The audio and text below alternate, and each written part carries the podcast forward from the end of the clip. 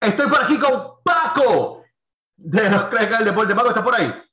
Bueno, representando a los Clecas, aquí estamos directamente este martes de esta noche soleada aquí en Puerto Rico. Mira, este Miguel, mucha gente aquí en Puerto Rico ha estado eh, buscando información sobre los efectos del frío. Este fin de semana la temperatura acá bajó a 65 grados. Así que este, tuvo, duro, tuvo duro el fin de semana, mucha lluvia, mucho frío, pero lo que sí está bien caliente es lo que está pasando en la NFL. Oye, háblame de eso. ¿Qué está pasando en la NFL? Cuéntame. Brian Flores, dirigente de Miami. Miami llevaba unos cuantos años sin entrar a los playoffs. Llega Brian Flores. En su primer año tiene marca de 10 y 6. Hacía años que no tenían una temporada ganadora. En su segundo año empieza 1 y 7, pero gana 8 de los últimos 9. Eh, y Miami lo despide al final de la, de la temporada. Durante todo este tiempo se hablaba mucho de roces entre Brian Flores y el gerente general de Miami, y todo el mundo esperaba que quien saliera despedido fuera el gerente general, porque Brian Flores había hecho un trabajo este, bastante bueno con el roster que tenía. Eh, pero al despedir a Brian Flores, eh, Brian Flores empieza a buscar trabajo. Como, como todos los coaches en la NFL, tú sabes que es un carrusel. Te botan de aquí, te cogen allá. Surge, surgen como siete plazas en la NFL. Y él se entrevista, él, él se va a entrevistar en la de los Giants de Nueva York. ¿Por qué alguien quiere sufrir de esa manera? Y ser coach de los Giants de Nueva York eh, es difícil de entender, ¿verdad? Pero lo que desata todo esto, adivina quién es. ¿Quién? Ah, bendito sea el Señor. Sí, yo lo vi, me reí. Brian Belichick. Sí. ¿Por qué? Porque Brian Belichick le deja un texto a Brian Flores y le dice, felicitaciones, Brian. Y Brian le dice, eh, ¿tú has escuchado algo que yo no haya escuchado? Y él dice, no, no, porque te van a contratar. Y Brian Flores le dice, bueno, yo me entrevisto mañana. Este, eh, ¿cómo, ¿Cómo tú averiguaste esto? Como a los dos minutos, Brian Flores se le prende la bombilla y le escribe a Brian Belichick. Eh, tú estás hablando con Brian Flores. Y Belichick le dice, ah, perdona, yo estaba dándole un mensaje a Brian Dabol, el coordinador defensivo de Buffalo, que fue quien los Giants eh, contrataron. Así que Brian Flores dice, o sea que a mí me iban a entrevistar y ya ellos habían seleccionado a alguien. Así que este, me iban a entrevistar para cumplir nada más. O sea, para ellos decir que entrevistaron a alguien eh, de minoría, pero en verdad no tenían ninguna intención de darme la oportunidad de competir por el puesto. ¿Verdad? Y así empieza esto. Este... Ah, Paco, pero bueno, vamos, vamos, claro. Yo entiendo, yo entiendo eso. Pero de verdad, ¿tú crees que, que, que no le dieron el puesto a Brian Flores porque es afroamericano? ¿O por qué tú entiendes que no dieron ese puesto a Brian Flores? Mira, mira el problema que tiene la NFL. Este, Brian Dabol es el coordinador defensivo de la defensa número uno de, de la liga. De la NFL. Así que tú dirías, pues, está súper capacitado. Tal vez hizo una tremenda entrevista, pero Brian Flores no se había entrevistado todavía cuando supuestamente ya habían escogido a Brian Dabol. O sea que no le dieron la oportunidad, tal vez, tal vez era mejor Dabol, tal vez era mejor Flores, pero no los compararon. O sea, no, no le dieron la oportunidad de, o sea, y la, y la entrevista iba como quiera, ¿verdad? Así que este, Brian Flores decide, no, me voy a retirar y voy a demandar a la NFL. Y el problema grande que tiene la NFL es el siguiente, la NBA, 78% de los jugadores son de minoría, ¿verdad? ¿Cuántos coaches de la NBA hay? 14, que son de minoría. 14 de 30 en total. Entonces tú tienes 14 de 30, más o menos la mitad, ¿verdad? No es el 70%, que sería lo representativo, ¿verdad? Pero, pero está por ahí arriba. Coaches eh, de minoría en la NFL, ¿cuántos hay? En 32 equipos. Creo que tres. Uno. No, no, ¿quiénes son? Uno. Dime, dime quiénes son. Tomlin, de los Pittsburgh. No, el único. Tienen también a Ron Rivera ahí, tienen a Ron Rivera. Ron Rivera es latino. Sí, es minoría. Tuviste minoría. ah, bueno, sí, sí, sí, tiene un punto, tiene un punto. Si dices afroamericano, pues Tomlin. Pero sí, Tomlin nada más, sí, sí. Está, está Ron Rivera y, y Tomlin, ¿verdad? Entonces, son 32 equipos y 70% de los jugadores eh, son de minoría, así que eh, estadísticamente parece imposible que una representación de, de 70% ah, de los jugadores tenga dos coaches, ¿verdad? Sí, no, tienes tres, tienes tres, perdóname, tienes, hay tres, hay tres. Eh, porque si es minoría, si vamos a hablar de afroamericanos, solamente hay uno. Minoría hay tres. Pero es loco esto, lo que tú quieres decir, Paco, porque es un afroamericano, un latino y un musulmán, porque Robert Sala es el otro, el otro minoría, que tampoco es, que cae en la minoría, pero es musulmán, ¿me entiendes o no? Sí, sí, sí, que son tres minorías diferentes. Exacto, no es que son tres afroamericanos, tres latinos, no, no. Uno diferente. sí, sí, pero podemos decir que, que aquí la diferencia, mira, contrataron ahora a Lobby Smith después de la demanda. Después, no, yo, yo, yo. Sí, sí, pero lo, lo que sucede me gustó mucho. El que me risa a mí, y perdona que te corte, el que me risa a mí fue la nueva contratación de. ¿De qué equipo fue, padre? De Houston, los Houston Texans. No, no, se cogieron a Lobby Smith. Estoy hablando, hubo un equipo que cogió un dirigente nuevo, McDaniel, que era el, el coordinador ofensivo. Los Dolphins, los Dolphins de Miami. Los Dolphins de Miami le embarran diciendo que cogieron un, dirigente, by que es, eh, eh, ¿cómo se dice esto, Dios mío? Que tiene dos, Sí, sí, que, que, que, es raza mixta, raza mixta, Exacto. por decirlo así. Sí, sí, que, que, es blanco. Si tú ves este tipo en una foto, pero ese tipo de nada, no nada, lo único negro que tiene ese tipo es el pelo. Y no es el pelo, no es, es el pelo negro, es el color de pelo sí, negro. Sí. Es lo único negro que tiene ese tipo, por Dios. Sí, sí, sí. Ya mismo dicen que Belichick también, ¿verdad? Pero, este, pero mira, lo que sucede aquí es, lo que sucede aquí es que la NFL se le va a hacer difícil probarle que hay coaches afroamericanos exitosos lo hay. Tony Donji, Danny Green, eh, Mike Tomlin, ¿verdad? Han ganado Super Bowl, han llegado lejos en los playoffs, pero es bien raro. Lobby Smith llegó al Super Bowl. Sí. ¿Verdad? Y sin embargo, no había tenido una oportunidad hasta ahora. Y mira, y mira que lo que luce mal es que muchas veces los equipos dicen, no, es que yo quiero coger a alguien con experiencia. Es que yo quiero coger a alguien, pero tú tienes un Sean Bay, que en, Los Ángeles, tú tienes el de Arizona, que llegaron sin experiencia, tú sabes. Eh, o sea, tenían una, tenían una experiencia como asistente, pero más abajo, por ejemplo, el, coach de Kansas City. Se ha, entrevistado más que Bill. Ah, este, el, el, el, ofensivo, el defensivo, el ofensivo. Sí, sí, viene, viene. Este, y no le dan la oportunidad. Entonces, tú ves coaches que le están dando tres, cuatro oportunidades para tratar de echar para adelante. Tú, tú, puedes tener, tú puedes tener un Lobby Smith que llegó al Super Bowl, no ganó fuera de la liga hasta ahora, pero tú tienes un North Turner, llega al Super Bowl, no gana y, ha tenido como cuatro trabajos desde entonces, ¿tú me entiendes? Es como, como, como difícil el caso para la NFL. Y yo creo que entraron en modo de pánico y dijeron, cógete a, a alguien para, para para aparentar, ¿no? Pero ya Brian Flores comentó de la contratación de Lobby Smith. ¿Adivina por qué? ¿Por qué? Porque él se entrevistó para la posición de Houston.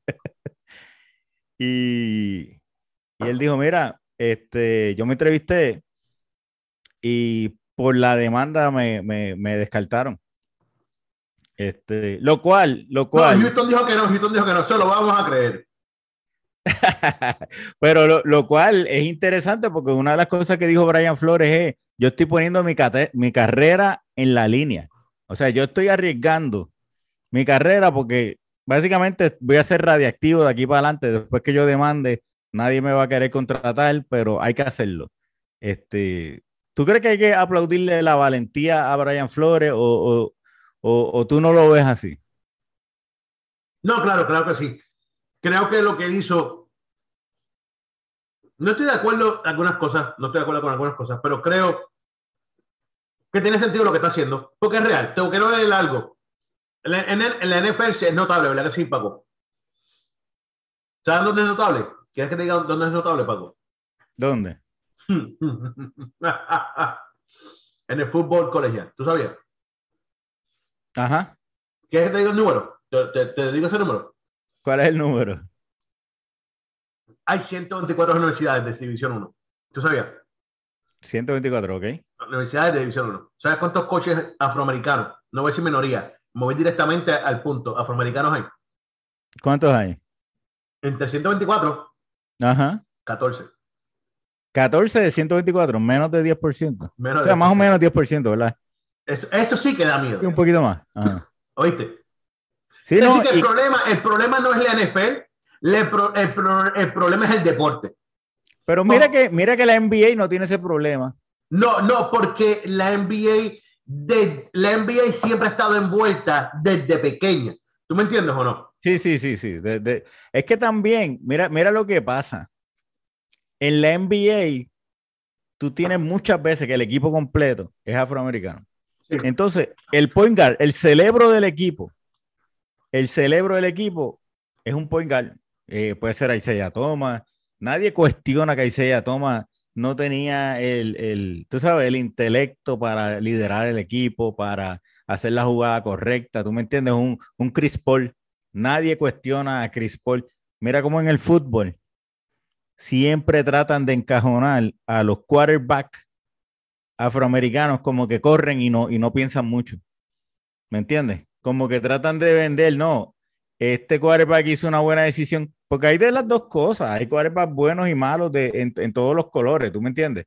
Pero tratan de vender, no, esta es una posición para alguien, eh, y entonces para coaches principalmente, porque no se puede tapar el, el cielo con la mano, que no hay ningún dueño en la NFL, eh, ni afroamericano ni de minoría. O sea, eso es un club de ricos, este, si, si, si Miguel estuviera parado al lado de uno de ellos, se viera Prieto probablemente. Este, porque son, eh, es, es un rich white club, no, no se puede decir de otra manera. De Que tienen, que tienen tanto dinero, ¿será que no les importa? O sea, no, ni siquiera la óptica. Porque los de la NBA tienen mucho dinero, pero hacen el esfuerzo. La Pero, pero es que esto es que es sumamente diferente, Paco. Te voy a decir por qué. y Creo que lo hablamos una vez en una ocasión aquí. O si no, lo hablamos fuera del aire o lo hablé con un grupo de, de amigos. Mira esto. La diferencia entre la NBA y la NFL es grandísima y legítima y real. La diferencia es que los dueños de la NBA promedian, de su edad, promedian 49 años. ¿Tú sabías? Ah, no sabía ese dato. El- 49 años. 49 años. El Y promedio... en la NFL es, es 98. ¿no? 99 años, 99 años. Eh, y no, no, no es tanto, no es tanto, la- no, no quiero exagerar, pero es una, Sí, una- sí. es una edad alta, es una edad bastante alta. Y la diferencia es que esas personas no le daban el respeto, no le daban el lugar, no le daban, ellos crecieron en esa, de esa manera. Tú no puedes decirle a alguien de 95, de, de 79, de 83 años, mira, esa minoría va a jugar aquí y es el líder. Y te van a tomar en serio, porque no lo van a hacer. Mira, el mejor ejemplo es el, el, el Sterling de los Clippers lo- hace unos años atrás. Que tú lo veías en los juegos, le hablaba a los jugadores, los trataba bien, pero de verdad él los veía como una basura. ¿Eso no es, Paco? Es, es así, es así. Y salió a relucir con el caso que, que le puso la amiga o el título que tuviera, ¿verdad? Este, de Robert Sarver. Y, Sí. pero tú sabes cuál es el, el, el que puede ser el mejor aliado de Brian Flores a final de cuentas. ¿Quién? John Gruden. Sí, ¿verdad? Porque John Gruden lo votaron por sus emails y Brian Flores puede ir a hablar con John Gruden. Oye, trata de que, tra- trata de que liberen todos esos emails. Y esos emails pueden traer eh, Hmm. candela, ¿verdad? Mm. Porque este, John Gruden no está hablando solito en esos emails, ¿verdad? Este, así que John Gruden tiene una demanda también de que a él lo, lo, eh, lo marginaron, ¿verdad? De que yo, no voy a solamente a justificar, él. yo no voy a justificar lo que John Gruden hizo. Yo no estoy aquí para justificar, eso no es mi trabajo. Pero te voy a decir algo. Eso fue injusto. Porque si tú tenías 14 mil emails y tú nomás soltaste 23 emails míos y los otros 13.923 emails, ¿qué pasó con eso? ah? Son privados, los demás son privados. No, no, ¿verdad? supuestamente el otro estaba leyendo que soltaron cinco más de Snyder, también hablando mal de alguien. ¿Tú me De- entiendes? de- del dueño de los, de los Washington Redskins, que todavía No, está de dueño. no son Redskins, Perdóname, no son de los. Commanders. De los sí, Commanders. sí. Que, oye, por cierto, quiero hablar de eso. Ya que estamos hablando de, NFL, quiero hablar de eso. Ok, si los Washington Redskins sonaban racistas o sonaba que hacía daño hacia algún tipo de raza o de personas o, o de grupo de personas aquí en los Estados Unidos, porque los Redskins se le conocen a los indios nativos de Estados Unidos, ¿verdad que sí? ¿O me equivoco, Paco? Sí, sí, sí, es así. Y, pidieron cambiar el nombre porque era, eh, entiende, no sé quién fue esto, porque ellos no fueron ellos. Por cierto, esto no fueron ellos, esto fue un grupo de personas que entienden y pretenden hablar por ellos, pero nada. Eh, dijeron que la ofensiva sea ellos. Yo quiero saber eh, de dónde sacaron los commanders, porque para mí los commanders es más ofensivo que los Redskins. No, no, no, no, yo te voy a explicar, yo te voy a explicar. ¿De dónde yo creo que sale commanders? Porque ellos están en Washington, D.C., ¿verdad? Y al presidente le dicen commander in chief. ¿Me entiendes? O sea que yo me imagino que ellos se llamaron, se pudieron llamar los presidentes, pero se llamaron los commanders. Esa es mi interpretación, ¿verdad?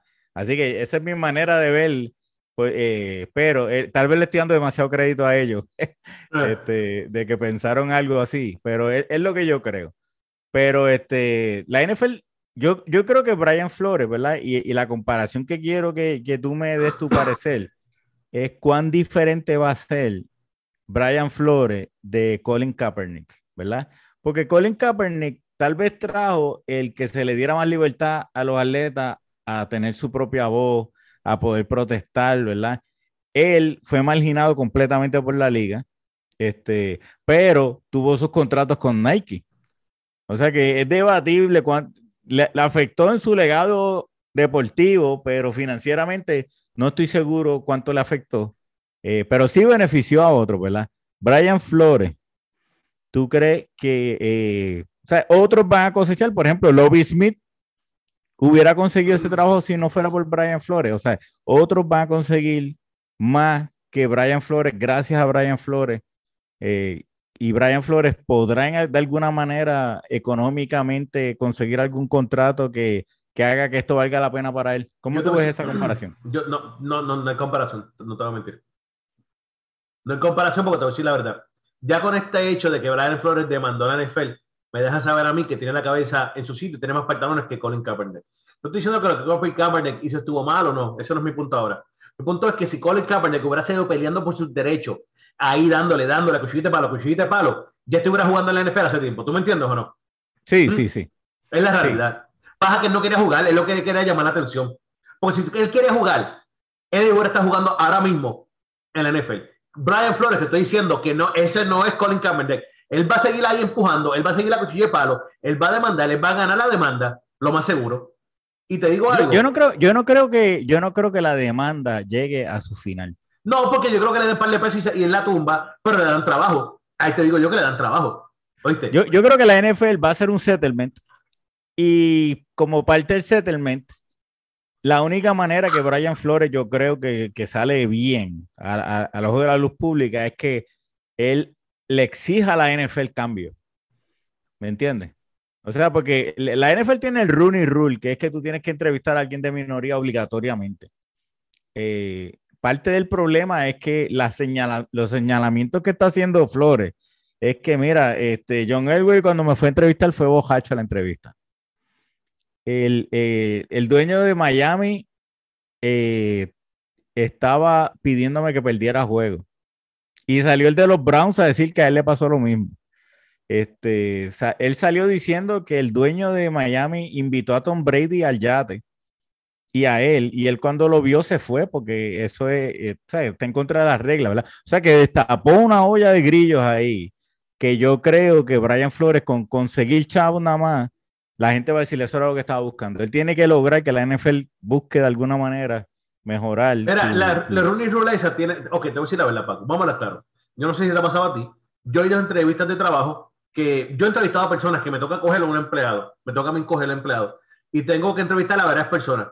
Y yo tengo cinco entrevistas que ellos para ese día. Y en la tercera entrevista yo dije, este tipo es. Pero ¿sabes qué, Paco? Ya tiene dos entrevistas de agenda, las tengo que terminar. ¿Tú me entiendes o no? Seguro, seguro. Ah. Pero lo que pasa es, lo que pasa es que estadísticamente, si tú tuvieras una sola posición, tú no puedes hacer nada. El que, el que tú quieres es el que Pero cuando tú tienes 50 posiciones, tú tienes 70 posiciones. Ah, no, no, estoy de acuerdo contigo. Pero, en algún momento tiene que salir alguien. Lo que pasa es que estos dirigentes se creen que es así de fácil.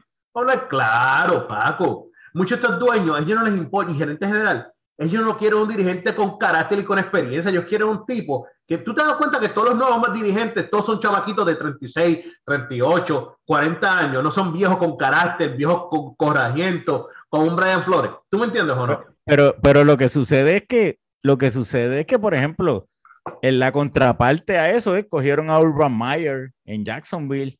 Cogen a, sí, sí, lo, votaron, lo, votaron, corriendo. A Meyer lo votaron corriendo. no había break. Uh, cogieron a, a, a Doc, uh, Peterson. Doc Peterson, Doc Peterson. Ah, Doc Peterson, el que era, el que era de Filadelfia. O sea que esos no son coaches de, este, jovencitos, ¿tú me entiendes? No, me, me, gusta, me gusta, pero, pero, nuevamente, no estoy defendiendo el punto, yo estoy con Brian Flores, me gusta Brian Flores. Pero nuevamente, Doc Peterson tiene algo que Brian Flores no tiene.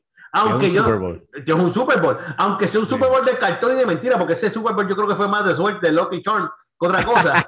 no, mano, tú, perdóname, tú no ganas un Super Bowl de suerte, tienes que ganar bastante huevo. Pero lo tiene. Bueno, es que, a decir la verdad, Dos Peterson ese año tenía todo para perder. Se lesiona el quarterback, se lesiona el otro quarterback, se lesiona el otro quarterback, se lesiona el rolling se lesiona el receiver. Ese tipo ganó ese Super Bowl, yo no sé ni cómo, porque se le lesionó a todo el mundo.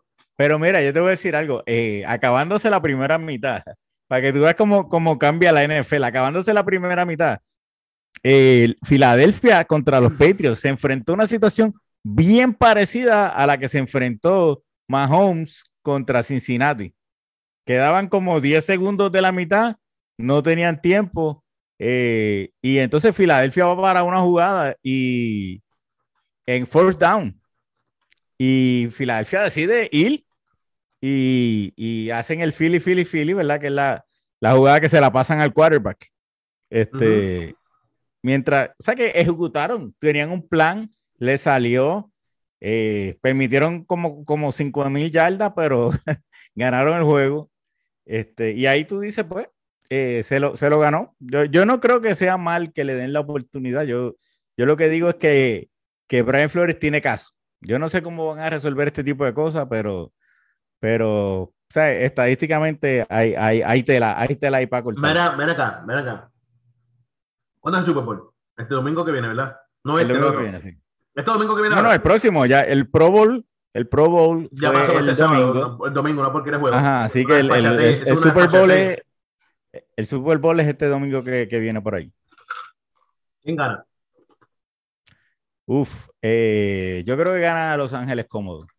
Yo también, yo tengo Los Ángeles ganando. Porque... oye, una gran temporada para los Bengals. Se la doy. Eh, oye, qué bueno.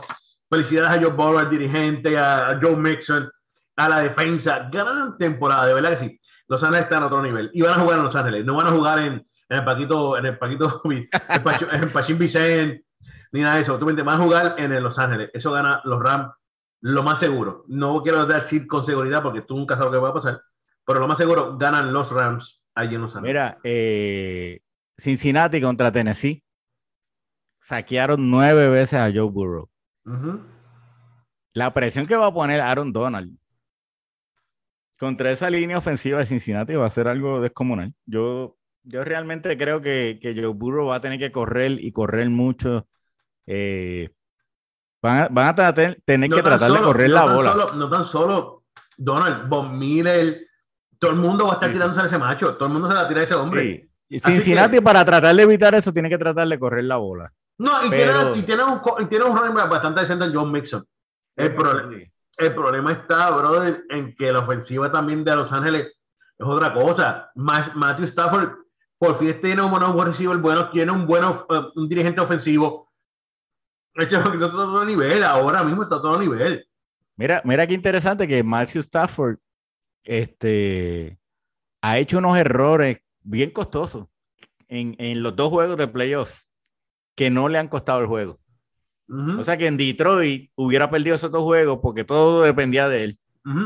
Eh, ahora, no podemos olvidar de que el juego con San Francisco, cuando él tiró aquella chuleta, que el jugador de San Francisco se le cayó. Pero aquella bola le dio en el pecho al, jugador de San Francisco. No, ese era el juego, ese era el juego. Ahí se acabó el juego. Ahí se acabó el juego. Ahí se acabó el juego. El juego se acabó ahí para ambos equipos. Si San Francisco cogía la intercepción, se acababa para Los Ángeles y pues Chamaquito no dejó caer, ahí se le acabó los 49 Sí. Ahí fue el juego. Ese juego fue decidido gracias a Chamaquito, que ahora mismo está vendiendo hot dog en Oakland. Pero mira qué cosa que, que saludito a los que venden hot dog en Oakland. Este, Sí, por cierto, saludos. Mira, sí. Ay, ay, ay, Mira, este- Saludos y a los que venden hot dog. Pero, pero, o sea, en Detroit yo le hubiera perdido ese juego. En Detroit yo le hubiera perdido ese juego. Este, pero aquí se repuso ese rol con, con Tampa Bay. Tú estás ganando por 21 puntos. Por 21 puntos, haces un fumble, haces una intercepción. ¿Tú me entiendes? O sea, empezaron a hacer muchos errores. Cuatro fumbles. Cuatro fumbles. ¿Cómo tú ganas un juego con cuatro fumbles? Y ganaron el juego como quieras. Así que, digo, no, no quiero hablar mucho de ese juego, Miguel. Yo sé que todavía te duele. Este, pero, o sea, no fue que, no fue que jugaron No a un nivel de qué dijiste, excelencia. No te escuché qué dijiste. no fue que jugaron a un nivel de excelencia increíble. O sea, jugaron súper bien y empezaron a cometer errores en los dos juegos. Eh, no, no pueden jugar así en el Super Bowl, pero, pero tienen la capacidad para jugar. eh, tú sabes, si, si juegan como los primeros tres cuadros contra Tampa Bay, no hay para nadie. O sea, no hay para nadie. Cincinnati no, no puede machar eso. Este, ahora, si vienen cometiendo errores y dándole oportunidad a, a- porque uh, es, es bien interesante. eh, Kansas City estaba dándole una pela a Cincinnati y Kansas City empezó a cometer errores. Sin la intersección de Mahomes, hubiera ganado Cincinnati Pues, difícilmente, ¿verdad? Este, eh, son muchos errores. eh, la- los puntos que votó Ma- Mahomes terminando la primera mitad. Y, y Miguel, lo habíamos hablado, Mahomes en la yarda 2, faltando menos de un minuto, y tú terminas eh, pateando de cuarenta y pico de yardas. O sea, ¿cómo es que un quarterback no tiene la noción de botar la bola? Porque si tú la botas, te quedas en la yarda 2, ¿me entiendes? Pero no, cogió para atrás como 20 yardas, hizo un fumble por allá atrás, de suerte la cogieron. O sea, Mahomes hizo todo lo posible por, por perder, ese por juego. perder. Y, y hay, hay mucha gente que se alegró que perdió. Mira, no ¿Tú- tanto por Mahomes. ¿Tú te crees ese orgullo? ¿Tú te crees orgullo? Yo creo, yo creo que él se acostumbró a tantas Hacer lo que quisiera, jugadas, hacer lo que quería. a, sí, a tantas jugadas donde él improvisaba y, y hacía algo espectacular. ¿Tú me entiendes? Y, él, y, y dejó los fundamentos. O sea, hay, hay quarterback que le dicen, mira, cuenta hasta cinco, Mississippi uno, y a cinco bota la bola. O sea, no importa, no importa lo que estés viendo, bótala, porque va a haber alguien atrás de ti que tú no estás viendo. Hay alguien atrás de ti que tú no ves que está cogiendo a, a 20 millas por hora para tumbarte. Así que a los 5 segundos bota la bola. A Mahomes se olvidó todos los fundamentos porque él lleva tiempo ignorando los fundamentos, ¿verdad? Eh, con tanto talento que tiene. Pero hay mucha gente que se alegró de que él perdiera, Miguel. Y, y yo te iba a preguntar, ¿verdad? ¿Qué, ¿Qué tú piensas sobre eso? Porque mucha gente se alegró que él perdiera, no por él, sino por el hermano y por la esposa que se pasaban grabando TikToks y, y posts de Instagram en, la, en, en el medio del tejeno, ¿tú me entiendes? Y bailecitos bobos. Hay gente que decía, no, Cincinnati es nuestra última esperanza de no ver nada de eso en, en el Super Bowl. ¿Tú crees que eh, esos, esos dos seres eh, le traen más presión a Mahomes de la que ya él tiene? Eh, todo el mundo le trae presión a Mahomes. Eh, la, la mujer, el hermano, el primo, la tía, eh, los, compañeros de, los compañeros de equipo, eh, eh, State Farm, State Farm también le trae presión. Todo el mundo, todo el mundo le trae presión a Mahomes, brother. Sí, el, el- el tipo es demasiado exitoso. Entonces, una, una cosa que es que nadie pa- pasa un efecto parecido eh, a veces con, con, con los Lakers, con los Warriors, que es que nadie juega contra Kansas City con confiado. Nadie juega a medio pocillo. ¿Tú me entiendes? O sea, Kansas City tiene básicamente 17 juegos de, de, de playoff todas las semanas.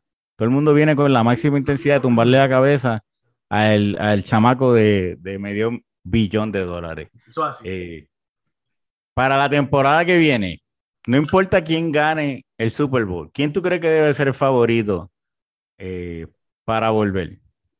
Depende, depende de dónde esté Aaron Rodgers. Depende, Ok, dónde- ok. depende de dónde esté Aaron Rodgers y de, Devante Adams, porque es agente libre. Depende de dónde estén ellos, ahí te digo. Este, si están en Green Bay, Green Bay. Si está en otros lugares, uno de esos dos, no importa quién, eh, yo tengo a los, Ram, a los Rams de nuevo. Ok, yo tengo a los Buffalo Bills. Me fascina los Buffalo Bills. Buen equipo, buen equipo, buen equipo. Me preocupa algo, me preocupa algo. Y, es, que, es que yo no creo que Josh Allen pueda seguir cargando ese equipo. Necesitan un running back decente. Decente. Yo no quiero a, un running back superestrella. Yo quiero un running back decente que me dé 88, 88 yardas, 98 yardas, 100 yardas todos los juegos. Que le, quite, que le quite, eh, eh, ¿cómo se llama eso? Le desgaste a Josh Allen. Papito, de 17 juegos, Josh Allen fue el líder en rushing yards, en yardas corridas, en 12 juegos, 17. Entonces, yo, no, yo, no, te puedo. Yo, está cogiendo mucho cantazo de gratis. Está viendo mucho cantazo de gratis. Tú no puedes tener ese chamaquito, ser el líder en, en yardas corridas en 12, 17 juegos. Tú tienes que tener un running back que le quite esa presión a él. Y tú sabes Bueno, pero es que a él le gusta también. Tú ves muchas veces que... Brother, a mí me gusta comer, tú tienes que saludarle para mí eso. ¿Ah? Eso no para mí. aparte de eso, eh, ¿tú no crees que tú le estás dando demasiado? Primero que nada, Davante Adams, eh, se está hablando de que Green Bay le va a poner el franchise tag. Sí, lo más seguro lo hace. En la NFL le pones el franchise tag, no te puedes mover para ningún lado. Este, ¿Tú no crees que le estás dando demasiado crédito a Aaron Rodgers? O sea, Aaron Rodgers ha ganado un Super Bowl nada más. O sea, tiene la misma cantidad de Super Bowl ganado que Joe Flaco, ¿verdad? Este, y realmente en los playoffs, ahora mismo ese juego con, con, con los 49ers, 10 puntos, Miguel. O sea, eh, ¿cómo, ¿cómo, tú me dices a mí que él, es, que él es el jugador más importante en la liga si, si no me puede producir más de 10 puntos en, en un juego? O sea, yo, yo, yo, lo veo que como que si, si tú eres el, el, el, alfa, tú tienes que buscar la manera de cargar a tu equipo. No, el alfa no juega más fútbol. Mira, eh, te voy a decir algo, te voy a decir algo, te voy a decir algo. El, el problema es que, que, yo no estoy diciendo le estoy dando mucho crédito a Green Bay, a Rogers. Estoy dando mucho crédito a Green Bay. Lleva cuatro años corrido con el mejor récord de la NFL. ¿Tú me entiendes o no? Ok, eh, ok. No han ganado el Super Bowl porque realmente, realmente los que lo lleva ahí es Devante Adam y el Roger. Fuera de eso no tienen nada, no tienen defensa. La defensa es pues o 10, 12, 13 por ahí arriba. Eh, la ofensiva fuera de Rogers y, Devante Adam no existe. Aaron Jones, el running back, desapareció completamente, perdido en el espacio, no había un running back. Entonces, si tú quieres, si un equipo quiere parar a Green Bay, era bien fácil, Paco. Pasa que nadie lo hizo, solamente los 49ers cuando jugaron ese juego de los playoffs que dijeron, ¿sabes qué? Para parar a Aaron Rodgers y a Devante Adam, hay que hacer algo bien sencillo. Parar a Devante Adam. ¿Y cómo tú lo haces? Le metieras cuatro jugadores. Porque fuera de eso, no había... baja una cadena de, de Mira, Aaron Rodgers podía tirar la bola a un tejo. Aaron Rodgers podía caminar hacia otro wide receiver y darle la bola a la mano y el tipo la dejaba caer. ¿Oíste? Sí, sí, pero, pero bueno, la defensa de Green Bay jugó bien. O sea, sí, estamos hablando de una defensa 2 o 13. Pero, pero, pero lo cierto es que, mira, el, el papá, el papá de, de Aaron Rodgers eh, se llama Jimmy Garapolo. Garapolo. Le ha ganado todas las veces en los playoffs. Increíble. Yo no sé, si Jimmy Garapolo es el papá de, de, de, de Rodgers. Yo creo que Jimmy Garapolo es el dueño de la Suiza. Eso es lo que yo creo. Mira, ya, ya... Tiene acciones bastante altas en la Suiza. Ya hablaron de que lo van a cambiar y hay dos equipos que se mencionan mucho, Pittsburgh y Tampa Bay. No me fastidies, Pittsburgh es un gran equipo de Quito. Jimmy Garapolo debe ir a Pittsburgh. Es una ciudad que lo va a recibir con las manos abiertas. No me lo estés trayendo a Tampa, por favor. No me hagas ese daño. Tampa Bay para mí es perfecto para no él. No estés vacilando, tú eres bien tráfala, tú no sirves, tú eres más malo que Patrick Mahon. Ay, Dios mío. Bueno, Mira, ¿cómo el, Dime, dime. No, no, el otro quarterback que está, que dicen que puede ser sujeto a cambio es, Russell Wilson. Eh, y estaban hablando sobre Russell Wilson, cuán bueno es. Eh, porque el, eh, tú, tú, me hablas de Aaron Rodgers en los pasados cuatro años, los pasados cinco años, el quarterback con más victoria es Russell Wilson. Este, tú, tú, tú darías uno de esos cambios donde tú das siete first round picks y siete jugadores a cambio de Russell Wilson. Tú eres un tipo de cambio así. Tú entiendes que él puede hacer la diferencia para llevar a cualquier equipo al Super Bowl. Russell Wilson, te voy a decir la verdad. Russell Wilson, Russell Wilson es bueno, pero yo creo que ya sus mejores años pasaron. Yo creo que ya. Yo creo que Russell Wilson es Brett Favre cuando llegó Aaron Rodgers a los Packers. Oh, wow, están, están acabados. Sí, yo, ¿qué, ¿qué, me ha dado? ¿Qué me ha dado Russell Wilson? Russell Wilson tenía la ofensiva necesaria este año para matar el NFC West y no lo hizo. Él tenía al, al animal este que tiene el receiver, que era un monstruo, parecía un, Metcalf, Metcalf. Metcalf, bro. Ese tipo tiene un cuerpo y una rapidez que nadie lo puede parar. Ese es Tarek Hill, pero 6'3 o 6'4. ¿Tú me entiendes o no? Sí, sí, sí. Y, y, no lo usó, no lo utilizó para nada. ¿Ah? Tenía Lockett, que yo no sé cómo Lockett maneja para abrirse tanto en el campo de terreno, que siempre está solo. Siempre está solo. Y yo no vi a Lockett con más de 8 touchdowns. Eso es ridículo, Paco. Sí, sí, sí. No, realmente, acuérdate, él seleccionó la mano a mitad de temporada. Pero ya, ya, ya yo entiendo lo que dice. Empezó a lesionarse, así que este, eso, eso va a ser una racha de, de, de, lesiones probablemente por ir para abajo. Así que no, uno no, no debe hipotecar la casa por, por Russell Wilson, pero, pero puede ayudar a un equipo como decir un Cleveland. No, yo prefiero a este, Russell Wilson. Yo, mira, no creo que haga mucho, pero si me entre Jimmy Garapolo y Russell Wilson, prefiero a Russell Wilson en Tampa, ¿viste? Bueno, mira, y para terminar el tema de la NFL, este es el segundo año corrido que dicen en qué ciudad va a ser el Super Bowl y uno, el equipo de esa ciudad llega al Super Bowl. Lo hizo por primera vez Tampa el año pasado, los Rams lo hicieron este año. Hay una propuesta para evitar que eso pase. O sea, de que no vuelva a pasar, de que hagan el Super Bowl con ventaja para uno de los equipos. Se supone que es un site neutral. Eh, se está hablando que, que por qué no hacen el Super Bowl todos los años en Dallas y así no corren ese riesgo. Este, ¿Qué tú piensas, Miguel? Mira, tú eres bien sucio, mano, ¿verdad? Sí. Ya. Saludos a Jerry Jones, saludos a Jerry Jones, está viendo esto. Mira, te iba a decir, te iba a decir, vamos a hablar un ratito de NBA, brother, que... que Mira, la NBA, lo, lo, más caliente que te tengo por aquí este, no son los cambios que han ocurrido, es que la NBA publicó hoy, eh, hace, hace dos horitas, publicaron los mejores 15 coaches en la historia de la NBA. Déjame verlo, dímelo, vamos, ¿dónde están? Ok, vamos allá. Tú me dices si alguno de ellos no merece estar en la lista, ¿verdad? Dime. Están en orden alfabético, no están en orden, ok. Red Auerbach. Ajá, ajá. Chuck Daly. Ajá, ajá. Phil Jackson. De sí. Pat Riley. Sí. Lenny Wilkins. Sí. Larry Brown. Sí. Ah, yo no sé. Ok, Red Holzman. Para, para, para, para, para. ¿Cómo que no sabe? Larry Brown hizo uno de los peores trabajos en, en, en los New York Knicks. Eh, eh, eh, aquello, Tú, para, Paco, Paco, Paco, Paco, Paco, Paco, Hizo tremendo para, trabajo en Filadelfia. Para, para, para. Tú me estás a mí ah. justificando la carrera de la carrera de Larry Brown porque hizo una, un horrible trabajo con los Knicks, que no lo discuto, fue horrible. Pero fuera de los Knicks. Lo que pasa es que los 15 más grandes de la historia, pues yo esperaría, coche, que no hayan hecho un mal trabajo en ningún lado. Porque Phil Jackson, oye, vamos a ver claro, Phil Jackson hizo un gran trabajo en todo lo que tuvo porque tenía un equipo montado. Yo hubiera querido ver a Phil Jackson sin un equipo montado, a ver qué trabajo iba a hacer. Porque cuando le tocó escuchar un equipo no montado, ¿qué hizo? Eh, mira, este, gracias por todo, chequeamos. Gracias por todo, chequeamos. ¿Tú me entiendes o no?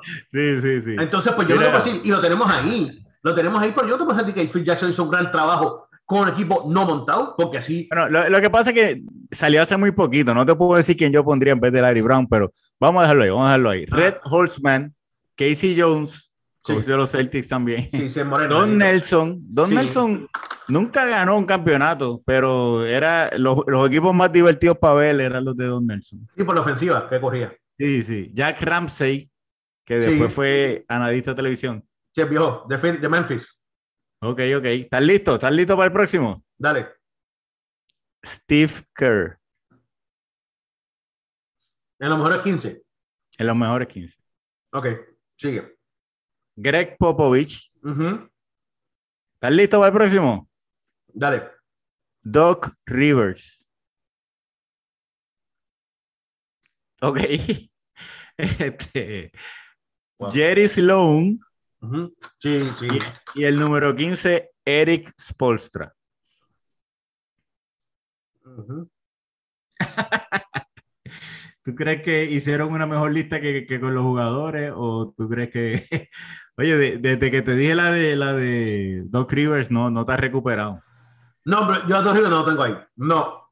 Discúlpame, no lo puedo tener ahí. No, no puedo, no puedo. Ganó un campeonato con los. Con los Papi, para tener, para tener a dos rivales tengo Tyron Lue. Es la misma cosa. Bueno, Tyron Lue ganó un campeonato con Cleveland, Y pues le digo, para Sí, tener sí. a dos rivales tengo Tyron Lue. No me fastidies también. pero no tiene los años, o sea, la longevidad. Eh, uno, uno polémico es Eric Spolstra. ¿Tú crees que Yo- estaría entre los mejores 15 en la historia de la NBA? En la historia. No sé si la historia, pero tenemos el 15. Ok. Y Steve Kerr, ¿tú crees que ya se lo ganó? No lleva tantos años. ¿Qué, qué No. lleva Steve Kerr? No lleva Cinco muchos años, años. seis años. Sí, pero papi, lo que ha hecho ha dado más su camba. Ha dado más su camba. ¿Sabes qué me sorprendió cuando estuvo ahí, brother? Me sorprendió Ajá. bastante. Bill Russell. ¿Cierto? Bill Russell, que fue jugador y coach. Bill Russell fue un gran Este- dirigente porque Boston ganaba con él. Como jugador y dirigente. Boston ganó, creo que fueron como cinco campeonatos con él, de dirigente. Sí, sí, Mo Chicks. Mm, Eh, no sé. El, el, oye, un dirigente que a mí me gusta mucho es eh, George Carr, a mí me gustaba George Carr. George Carl, ¿verdad? O sea, que, que pongan, que pongan a, a Doc Rivers. A George Rivers por encima de George. Pero para mí es una locura. Pero George Carl nunca ganó un campeonato, no sé, pero es que, eh, bueno. o sea, Oye, que es pero es que como- les tocaba, le tocó, contra en una liga, en una liga más diferente, ¿viste? Sí, sí, súper, súper dura. Este, el que era coach de Houston, Rudy Ru- Tonjano. A Rudy, yo lo hubiera puesto, ok, ok. Yo hubiera puesto a Rudy por encima de Doc Rivers, obligado, y maybe de Aris Postra. Este, el que era coach de Portland de los Blazers, me acuerdo de él, no me acuerdo el nombre. Pero, o sea, lo que pasa es que ¿Cuál, no hemos tenido cuál? tiempo. Él, él era el coach de. Don Levy, Don Levy. eh, no, no, antes de Don Levy. Eh, o sea, perdonen, perdonen que no tengamos estos nombres. Lo que pasa es que esta lista acaba de salir. No tuvimos tiempo a hacer research completo para poder debatir. Pero hay nombres que uno, hay nombres que uno no cuestiona para ningún lado. Hay nombres que uno como que, yo no sé, o sea, yo, Tonjanovic, eh, lo tendría ahí. Inclusive el que vino antes de Jerry Sloan, el que le preparó el camino a Jerry Sloan, eh, que era Frank Leiden. Eh, para mí fue- PJ, PJ. PJ Carlesimo, eh, no, yo creo que fue antes de PJ Carlesimo. Este, pero, o sea, tú tienes un Doc Collins también que no ganó Doc nada. así Collins que- es bueno. Ah, tú estás hablando de, tú estás hablando de Rick Edelman. ese mismo, ese mismo. Ese buen coach, ese buen coach. Ese, Ese tipo fue- ese tipo fue a la final dos veces corrida. Técnicamente, Ese- dos veces, dos veces corrida, dos, dos, dos ocasiones diferentes. ¿Tú sabías? Sí, sí, sí, sí. O sea, ese, ese coach para mí eh, no lo reconocen. Para mí eh, era, era bastante disciplinado. Este, y no lo veo aquí. Mucho, se ve mucho sesgo hacia los Celtics, porque los Celtics tienen mucho campeonato, pero, o sea, ahí, ahí, cuando tú tienes, cuando tú tienes cinco o dos estrellas en tu equipo y después tienes a Larry Bird, Kevin Mangel, Robert Parrish, eh, ¿tú me entiendes? Am, pero hay, hay quien dice que Tex Winters era el que cargaba el coaching en los equipos de Phil Jackson. Este, Mucha gente lo dice. Yo tengo la verdad, a mí yo no tengo, yo entiendo por qué Phil Jackson está ahí. Yo no lo tengo entre los míos favoritos porque para mí Phil Jackson nunca coachó un equipo que no estuviera montado. Y un equipo montado lo coachea cualquiera. ¿Tú me entiendes o no? Sí, sí, sí. Sí, no, por ejemplo, vemos a Greg Popovich, no, no se ha quejado, no ha pedido jugadores.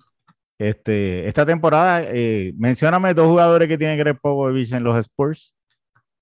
Ah, no sé, papi, a y a, y a White. Pero, ¿Tú me entiendes? Sí, sí. Pero, pero el fanático casual no sabe, porque No, ya no, está, ya no tienen a nadie conocido como tal. Así que eh, está haciendo su trabajo, ¿tú me entiendes? Así que no, no hay Mira, yo pensando, yo pensando, Rudy Tomjanovich tiene que estar en esa lista, obligado. Oíste, Rudy tiene que estar en esa lista, así que yo removería, yo remuevo a, a, a, a Doc Rivers. a Dos River obligado, a Dos River obligado, tengo que removerlo fácil, y el otro que lo removería después de Dos River, a Spostra. Esos dos los sacaría y pondría un tipo, un tipo como, como Rudy Tomjanovich y pondría, te va a sonar loco, te pondría un tipo como Enrique Adelman, ese que hablamos de Portland, o el mismo Doc Sí. Collins, o el mismo Doc Collins.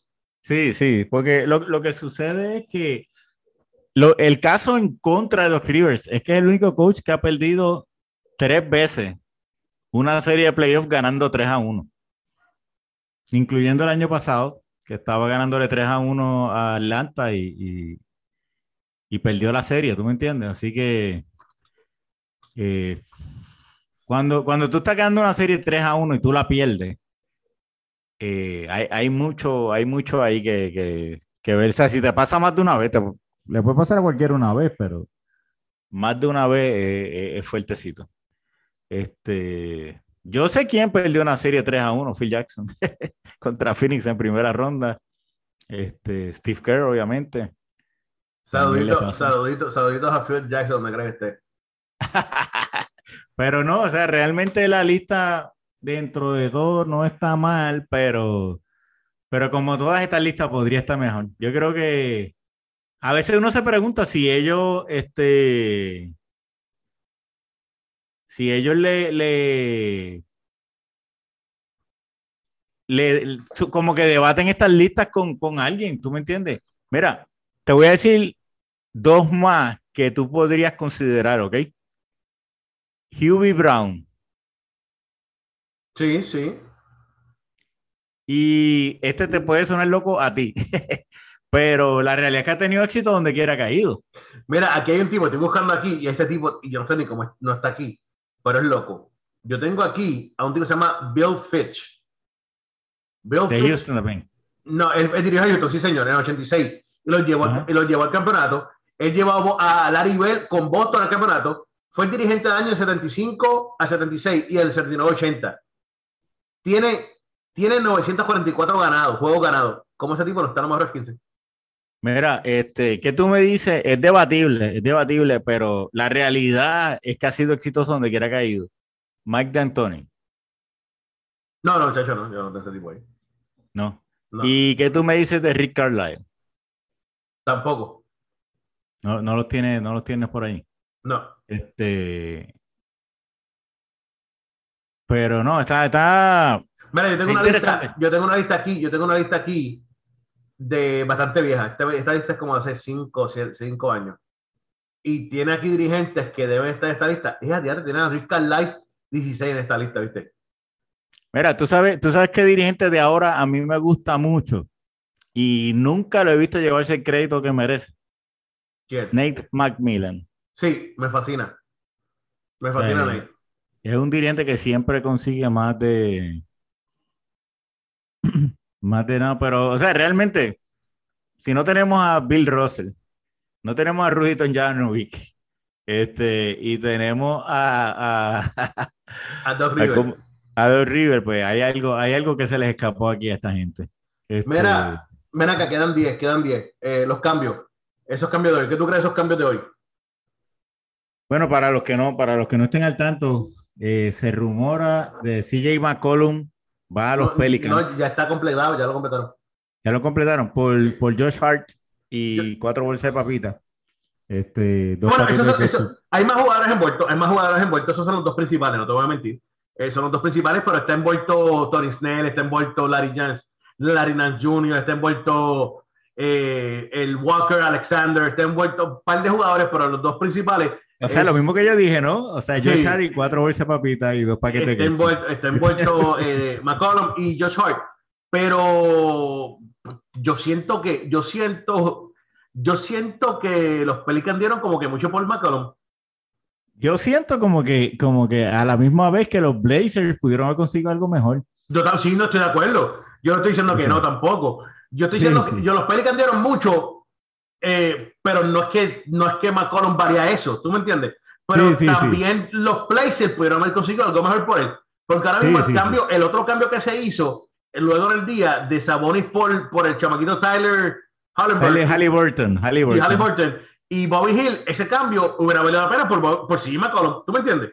Mira, eh, hay dos cositas ahí. Yo hubiera hecho el cambio tú te, un Sabonis, tú te imaginas un Sabonis en, en Portland Sabonis por te iba a decir, yo hubiera cambiado a CJ McCollum por Sabonis. Tiene sentido, tiene sentido. Sí, sí. Pero, este, ok, el cambio de, de para mí, este año, eh, Halliburton era el mejor jugador de Sacramento. Sí, señor. Sí, señor. Sí, señor. Sí, señor. Mira, mira lo que pasa. ¿Por qué no cambiaron a, a Fox? A, a Fox. O sea, pero dieron a Body Hill también. Salían a Bobby Hill y a Halliburton. Bobby, Hill salió de ahí por el contrato. Bobby Hill salió de ahí por el contrato. Ok, ok. Pero Halliburton estaba tirando 42% de 3. Básicamente. No, está, eso te iba a decir. Estaba tirando 42% de 3 y 48%, casi 49% de field goal. Mira, entonces tú tienes a, Aaron Fox que tiene un por ciento de campo bajito. Tú tienes a, a que juega bajo el palo. ¿Quién va a tirar de afuera ahora de Sacramento?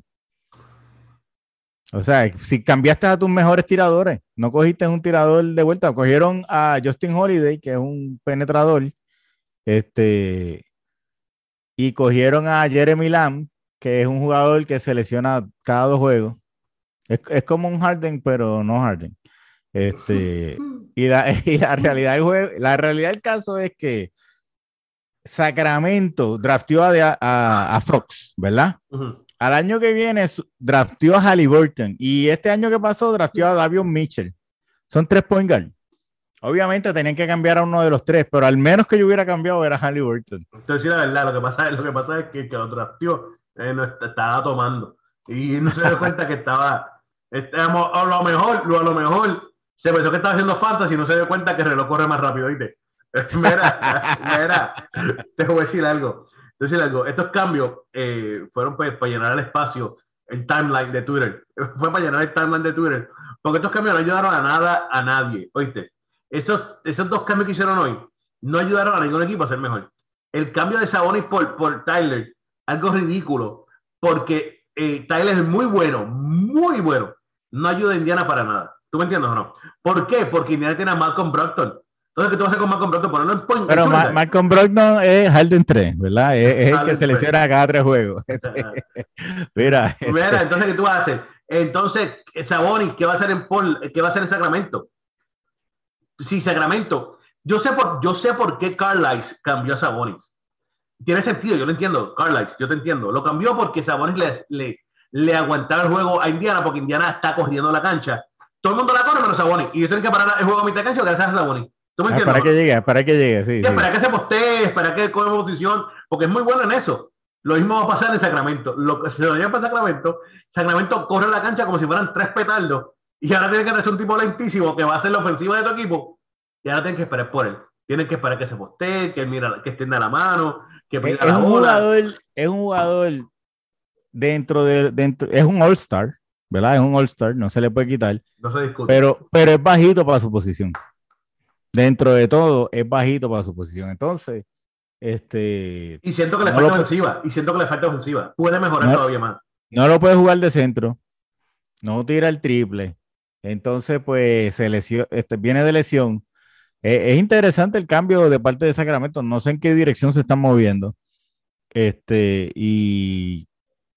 ¿sabes? Eh, eh, ahora mismo solamente hay un jugador en Sacramento que tira por encima de 37% de tres y se llama Harrison Burns. Y también están locos por cambiarlo. Va que no encuentran quien lo quiera por Sí, sí, están locos por salir de él. Así que este, lo, que, lo que los otros equipos van a hacer es eh, poner cinco jugadores a tres pies del canasto y jetar a, Sacramento a que tire. Ven acá, este, ven acá. Y ahora, y ahora que, y ahora que, que sí McCollum va para allá para, ¿cómo se llama esa gente? Para los, Pelicans. ¿Tú crees que José Alvarado se le acabó ya la, la carrera de NBA? Bueno, este, yo te, yo te voy a decir algo. Yo creo que José Alvarado va a meter más puntos esta temporada que Zion Williamson. Y si yo te hubiera dicho eso a principio de temporada, tú me hubieras dicho loco. Y ahí está. José Alvarado por encima de Zion Williamson, signo mayor. Este, pero sí, probablemente, probablemente sí. Pero espérate, por el otro lado sacaron a Josh Hart. Sí, sí, sí. Así que sí, tiene, tiene, tiene el espacio tal vez todavía. y, ven acá, eh, quiero, quiero decir algo que no sabía yo quiero pedirle disculpas eh, públicamente a, Ben Simmons, porque hace, hace unos días atrás estaba, no fue aquí, no creo que haya sido aquí, estaba hablando con alguien y dije que Ben Simmons era el, peor tirador de la historia de la NBA y le pido disculpas porque no es el peor tirador, ¿lo viste? Bueno, o sea, vamos a ponerlo de esta manera, para ser el peor tirador tienes que tirar. Sí, pero, y él, no tira. Y él no tira, así que no, no es el peor tirador. Pero, el peor tirador de la NBA un saludito a Russell Westbrook, eh, tampoco, pensé que era Westbrook después de él y dije no. y verifico, y no es Westbrook tampoco, sabía, ¿verdad? No, ¿quién es? Se llama Jalen Green, el novato de los Houston Rockets. ¿Sabías?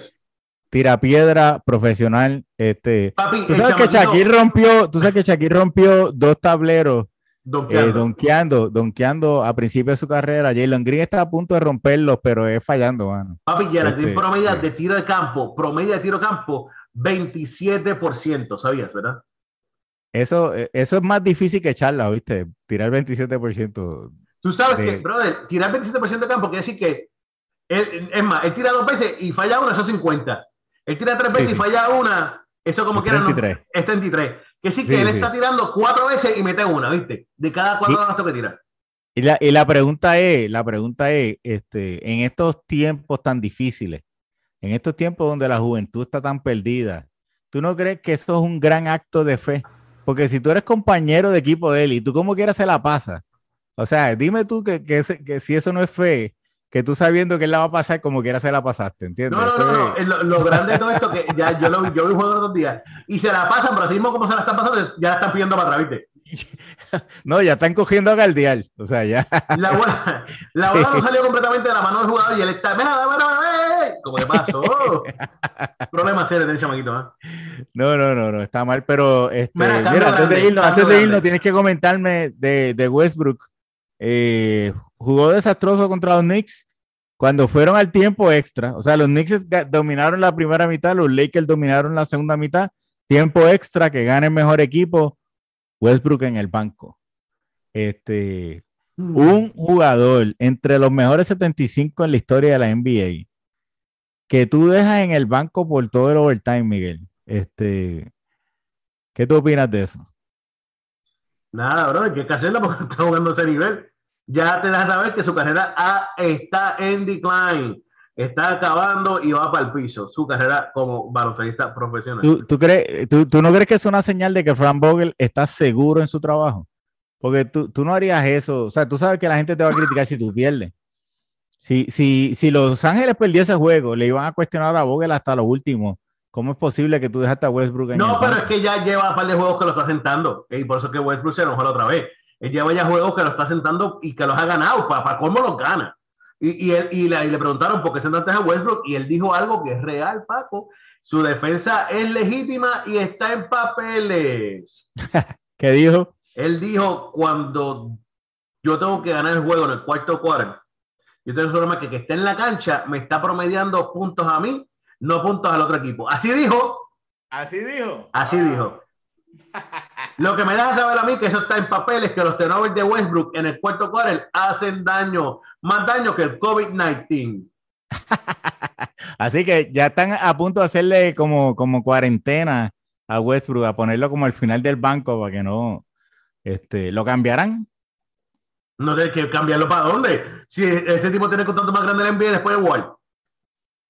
Oh, ok. Por Wall, cambiarlo por Wall. Pero a pelo está difícil. Porque igual es, igual es el Harlem cuadro. ¿Tú crees, tú crees que, que los Lakers eh, pueden ganar, si cualifican hasta ahora, pues irían contra Phoenix? ¿Tú crees que le pueden ganar la serie a Phoenix? Papi, los Lakers se eliminan en el primer round con quien sea. Los Lakers pueden ir con, quien sea y se eliminan en el primer round. Bueno, yo, yo creo, yo creo que... Yo... Al único equipo que los Lakers se pueden ganar es a los Clippers. Fuera de eso no se gana más nadie. Yo creo que los, los Lakers le pueden ganar a los Warriors. No, tú eres loco porque le, le, presentan problemas de tamaño. o sea, Anthony Davis, Anthony, Davis. Papi, Anthony Davis se va a estar cayendo el piso todo el tiempo, se va a lesionar, va a llorar, se va a tropezar.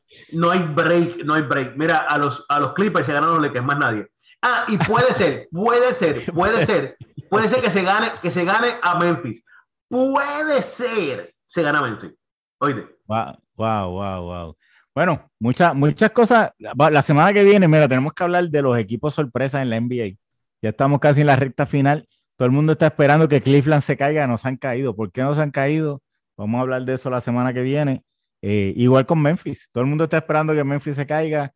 No se han caído. ¿Por qué no se han caído? Así que son dos equipos que tal vez este, no se ha hablado mucho de ellos y, y es importante hablar de ellos. Aparte de eso, Miguel, tengo 18 temas pues hablamos la semana que viene porque esto se acabó, mi gente. Esto fue. Ah. Zona Deportiva aquí en UNT El Movimiento. Dale like ahí en Facebook, compártelo en YouTube y ya mismo esto va a rápidamente para los podcasts allá en Spotify, Apple. Búscalo por todos lados. Paco, ¿cómo te consiguen? Bueno, los Clecas del Deporte nos consiguen en Twitter, en Facebook y en todos los eh, lugares donde tienen podcast. Búsquenos los Clecas del Deporte. Ya lo sabes, esto es Zona Deportiva. Esto se acabó.